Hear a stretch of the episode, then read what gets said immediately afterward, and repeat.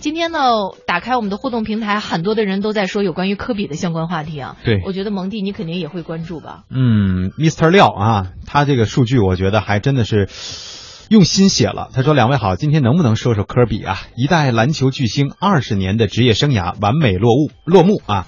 九六年科比踏进联盟，见证了公牛的七十二胜；一六年退役，见证了勇士的七十三胜。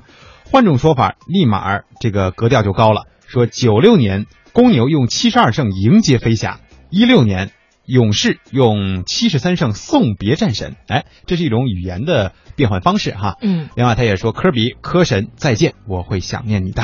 实际上，今天有很多的朋友都会关注科比退役的相关信息。实际上呢，不管是美人迟暮还是英雄落幕啊，大家呢嗯都会觉得有那么一些遗憾。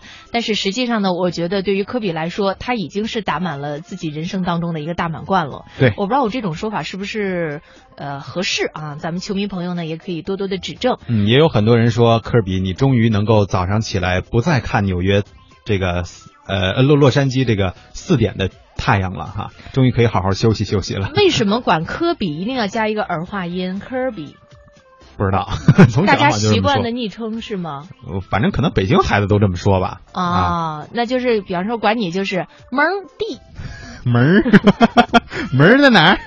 这个正常情况下哈，那个如果以英文读音的话，那就是 Kobe，那确实是没有这个儿化音的啊。美国人哪会儿音呢？是吧？ 于丽说：“现在呢，才开车去公司，人生赢家呀！说嗯今天为了看科比退役最后一场比赛，请了假。上午呢，悠哉悠哉的在家看着电视，看到情深处啊，眼睛也红了。我老婆说：‘哎呀’，然后还取笑了他啊。嗯，科比何其有幸，青春有你。科比谢幕，青春，青春咱们别谢幕吧。科比谢幕，青春仍要继续的呀。算是一种表达方式吧，对吧？嗯因为确实可能九六年对于很多人来说，也就是上小学没上没上几年呢，对吧？也就是大概就是这个十岁以内左右的这个年龄，所以可能很多人对于这个跟随自己或者陪伴自己成长起来的这种明星也好，是吧？体育明星也好，或者是演艺明星也好，都会有那么一点点依依不舍哈。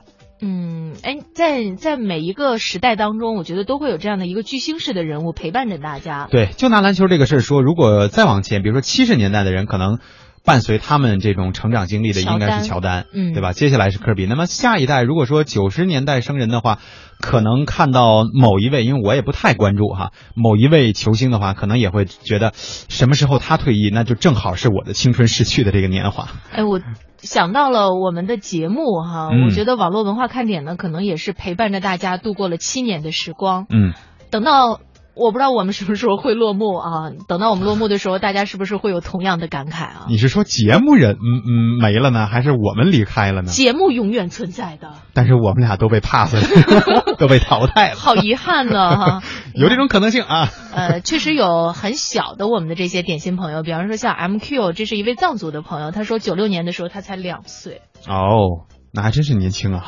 对，九六年才两岁，那到今年呢，这你就，哎呀，这数算不过来吗？二十二，对呀、啊，啊，今年是哪年今年不是一六年吗？啊？对对对对他总不能是十二岁吧？他明明会炒土豆丝的好吗？还会切呢。